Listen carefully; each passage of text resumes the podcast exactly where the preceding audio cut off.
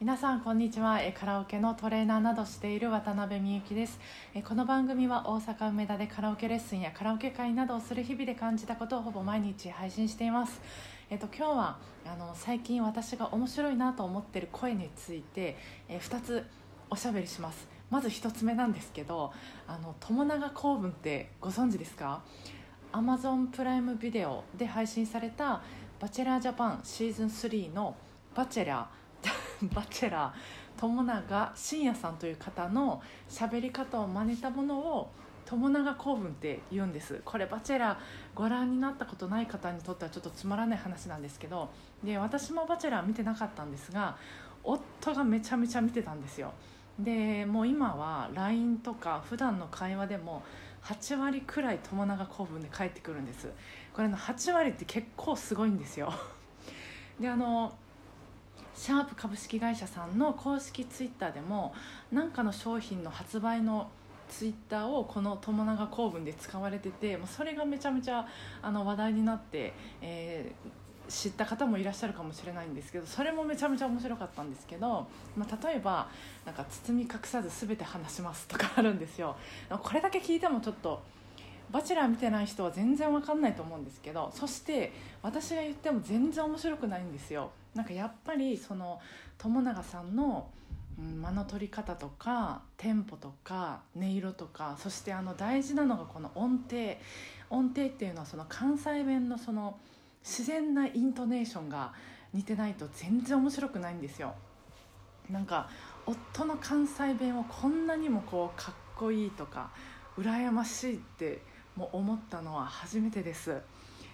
まあ歌と同じでその本当音程とかリズム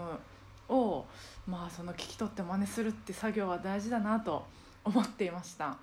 であと2つ目なんですけど「あのワイドナショー」っていう番組皆さんご存知ですか、えっと、東野さんとかあのダウンタウンのまっちゃんとか出てるんですけどその東野さんの声も私はなんかすごくいいなと思ってるんです。あのどんなニュースも基本的になんかこう音色が音色とか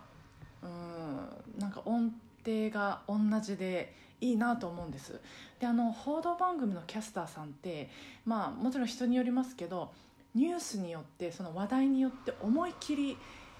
声とか、まあ、音程まあ、声音色ですよね。あとテンポとか表情を変える方っていはると思うんです、まあ、好みの問題だと思うんですけどその次の問題は次の話題はものすごい悲しい話題です。視聴者さんも一緒にこれね視聴者って私何回も練習したんですけどちょっと言えないんですけど聞いていただけると嬉しいです。視聴者さんも一緒に悲しみましょうみたいな。次はもうめちゃめちゃムカつく話題です。もう視聴者さんも一緒にみんなで怒りましょうみたいにこう見てる側の感じ方もなんか決められてる感じがする方もキャスターさんもいるんですよ。でも東野さんは、まあ、もちろんその多少変化はあるんですけどなんかこう軸がぶれてないんですよね。そのニュースに対する姿勢がぶれてない